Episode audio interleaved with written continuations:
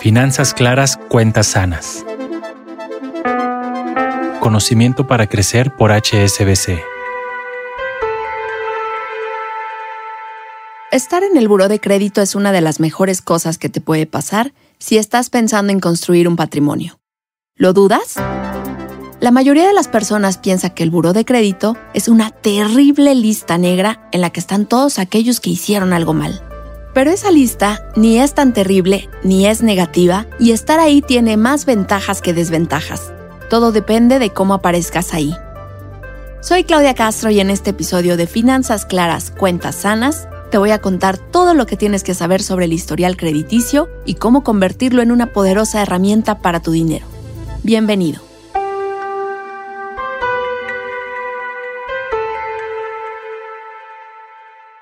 ¿Alguna vez has solicitado una tarjeta de crédito o algún otro préstamo y el banco te dice que no? Me gustaría platicarte qué hay detrás de esa respuesta. Para mí, el historial crediticio es un concepto sobre el cual hay mitos y desinformación es importante que sepas que puedes usarlo en tu beneficio. Además, llega a pasar que nos enteramos qué es el buro de crédito o el historial crediticio, ya que tenemos un caos en nuestras finanzas, por lo que no lo vemos como aliado desde que empezamos nuestra vida financiera, sino como un enemigo. Por eso invité a Juan Manuel Ruiz Palmieri, director general de Círculo de Crédito, quien me habló sobre lo que es el historial crediticio. Un historial crediticio se forma eh, precisamente cuando tú adquieres alguna responsabilidad de pago a crédito, ya sea el pago de un servicio a crédito, ejemplo, eh, el tema de la luz, el tema del agua, el tema del internet, el tema de la televisión de cable, televisión satelital. Estos son servicios, son servicios que te brinda una empresa, ya sea de gobierno, ya sea pública, perdón, privada, eh, y tú lo pagas a crédito. En ese momento se registra en unos lugares que se llaman sociedades de información crediticia, mejor conocidos como buros de crédito. En ese momento se registra ese compromiso y se genera un historial crediticio. ¿Qué conforma un historial crediticio? Pues es muy sencillo, tiene los datos generales de la persona, apellido paterno, materno, nombre, fecha de nacimiento, CURP, si, si tiene RFC o no, y un domicilio de esa persona que dio como su domicilio de residencia para obtener este servicio a crédito. Y aparte tiene el crédito reportado como un servicio. Hay ciertos catálogos de, de se reporta, si es tarjeta de crédito, si es un crédito hipotecario, si es un crédito automotriz, si es un crédito personal o si es un crédito de servicios, de qué tipo de servicios se trata. Entonces están catalogados esos, esos créditos y en ese momento eh, se, se crea tu historial crediticio. ¿Cuál es el mejor momento para crear tu historial? Como seguramente me escucharás decirlo en varias ocasiones, entre más pronto empieces será mejor. Pero por lo general pasan dos cosas. Conocemos de historial el día que nos niegan un crédito o nos la pasamos huyendo de caer en buró cuando probablemente ya llevamos tiempo ahí y nosotros ni enterados.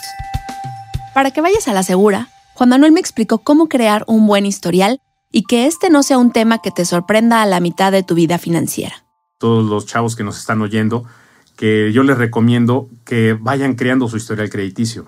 ¿Y por qué?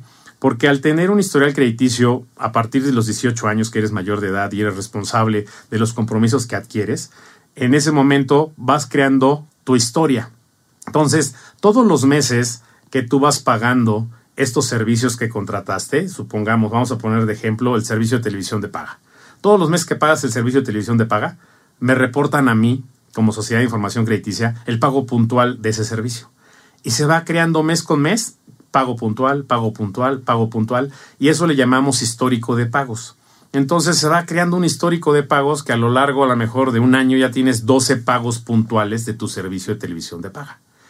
Entonces en ese momento tú dices, oye, ¿sabes qué? Ahora requiero de una tarjeta porque lo utilizo como medio de pago. ¿no? Para poder a lo mejor este, ahí que se cobren ciertos servicios o para poder comprar en línea, ¿no? Este, en estos este, eh, e-commerce. Entonces, ok, vas y sacas una tarjeta de crédito. Entonces, lo que va a hacer este intermediario financiero es consultar tu historial crediticio. Obviamente, tú tienes que autorizar a que, a que este, estás dando la autorización para que alguien consulte tu historial. Una vez que das esa autorización, entonces esa empresa hace una llamada con nosotros y en menos de un segundo obtiene el historial crediticio tuyo. Esa empresa lo que hace es analizar ese historial crediticio. Entonces revisa si realmente eh, coincide con la credencial eh, que te estás presentando como identificación, que si coincide tu domicilio y va a haber 12 meses de pago puntual de tu servicio de televisión de paga. Entonces ellos van a decidir y van a decir, oye, esta persona este, ha pagado durante 12 meses 700 mm, eh, pesos, que es el paquete básico de su televisión de paga, pues vamos a darle una tarjeta de crédito y a lo mejor, dependiendo de tus ingresos también que, reportaste en la solicitud de crédito, van a darte la capacidad de pago que tú pudieras tener. Entonces, por ejemplo, una persona que gana este, 15 mil pesos al mes, pues tradicionalmente es el 30% que, que, guarda para poder este, pagar servicios de crédito. Entonces le van a dar su tarjeta de crédito este, basado en una, primero, en su historial crediticio en los 12 meses que pagó bien algún servicio, dos, en, lo que, en los documentos que ella presenta como ingresos, ¿no? Como trabajo ya sea formal o informal, y sobre eso se le da su tarjeta. Y ya que estamos platicando sobre cómo funciona esto del historial y el buro, me gustaría que comprendiéramos por qué es importante tener un historial. El director de Círculo de Crédito me lo explicó así lo que hacen esas empresas es reportarnos el historial crediticio de la gente.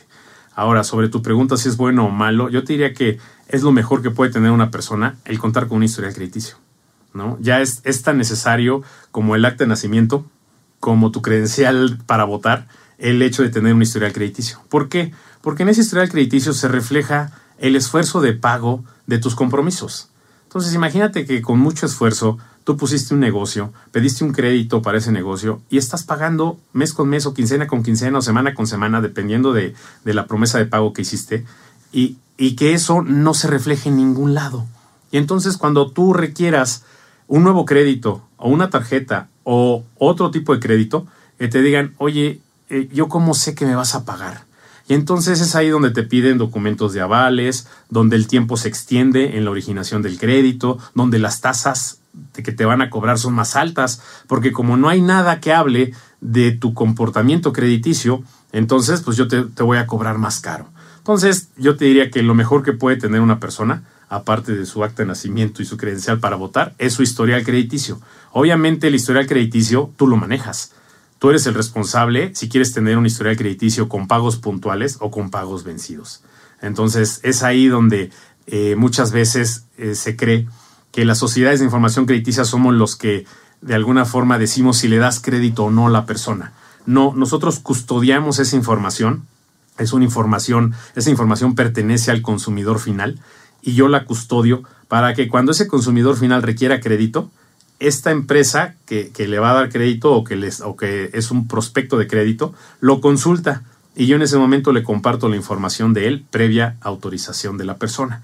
Él es el que analiza cuánto le da, cómo le da, qué tasa le da, si le da o no le da crédito. Aquí estamos llegando a un punto interesante.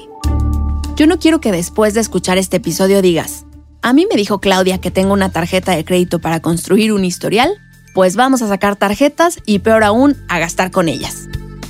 Ya hemos hablado sobre el uso del crédito en otro capítulo, y si no lo has escuchado, en la temporada 1 de este podcast lo puedes encontrar. Y no, el historial crediticio no va por ahí. Juan Manuel me habló sobre cómo crear un buen historial. El hecho de, tener un historial crediticio lo que hace es elevar la posibilidad de elevar la calidad de vida, ¿no? Eh, nosotros en América Latina y, en otros países como en Estados Unidos, pues la gente crece con crédito, ¿no? Yo te diría que lo que hemos visto en, nuestra base de datos es el, el, primer crédito que obtiene una persona es sobre los servicios a la casa, ¿no? este, ya sea el servicio de televisión, servicio de internet. De ahí el, siguiente producto que requiere es una tarjeta de crédito para el tema de, como medio de pago, ¿no? Y es importante no tener tres o cuatro tarjetas. Con una es suficiente. Con una tarjeta creas historial crediticio, ¿no? Con un plan de, pago de celular creas historial crediticio con un préstamo personal este, para poder montar un negocio, creas un historial crediticio, ¿no?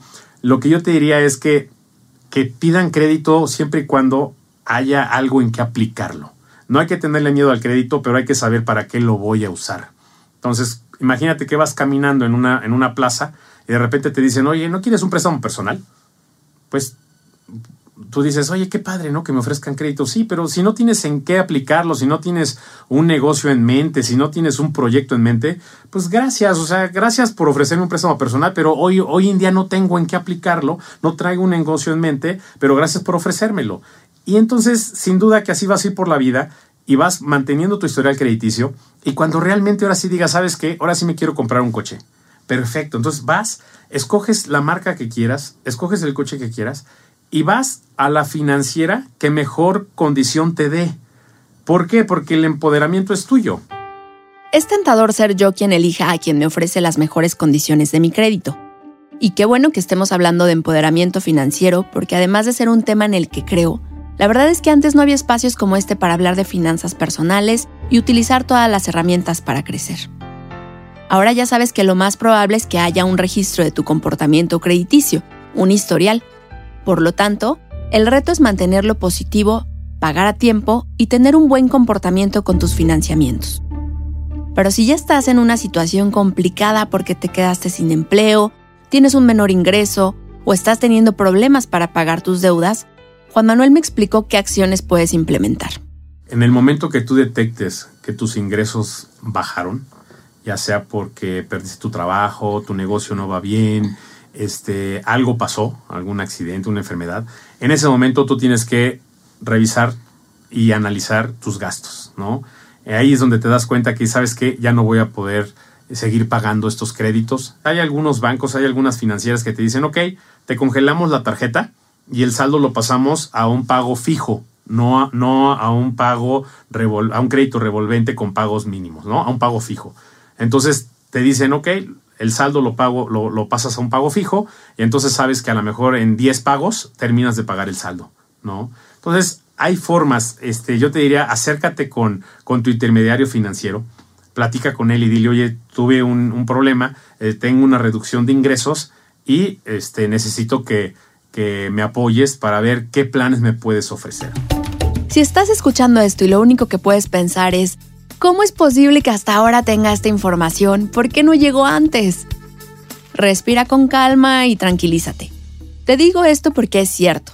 Que hoy tengas un historial no muy bueno no significa que jamás volverás a tener un crédito. Implica un proceso de disciplina, de constancia, de control, pero por supuesto que es posible darle la vuelta a esta situación. Juan Manuel me habló sobre cómo las sociedades de información crediticia te evalúan en un momento extraordinario. Lo que me dejó claro y me gustaría que tuvieras presente es, la voluntad de pago será la diferencia aún en los momentos más complicados. No hay otorgante que te diga, ah, como alguna vez te atrasaste, nunca más. No, claro que no. O sea, porque sabemos que somos seres humanos, sabemos que hay situaciones adversas, ¿no? Pero sabemos levantarnos de esas. Entonces, lo que validan ellos es cuál es o, cómo es tu, tu, capacidad de afrontar esas situaciones. Eres de las personas que cuando hay situaciones negativas tira todo y avienta todo sobre la borda y dice no me interesa, háganle como quieran. O eres de las personas que te preocupa que negociaste, que vendiste el coche a tu vecino y pudiste liquidar el auto y dijiste, oye, ¿sabes qué? Mira, con, con, problemas y con préstamos de a lo mejor de familiares, logré terminar de pagar los créditos, pero cumplí eso se ve reflejado en tu historial, ¿no? Entonces ahí es cuando las, financieras analizan y, es cuando ven en ti donde es una persona comprometida en cumplir sus, sus compromisos crediticios. Me gustaría quedarme con esto que me comentó Juan Manuel. Como seres humanos podemos equivocarnos, pero también sabemos levantarnos. Y en nuestra relación con el dinero pasa igual. Cometemos errores porque nadie nos enseñó cómo llevarnos bien con él. Tenemos pocos conocimientos en materia de finanzas personales o quizá ni siquiera tuvimos un ejemplo en casa sobre cómo tener una buena administración y ser previsores. Si no tienes el historial crediticio reluciente que te gustaría tener, hoy puedes comenzar a poner en práctica lo que has escuchado en este episodio y construirlo. Me da mucho gusto que te hayas sumado a esta plática porque con cada minuto que dedicas a estos temas, te das la oportunidad de tener una mejor relación con tu dinero.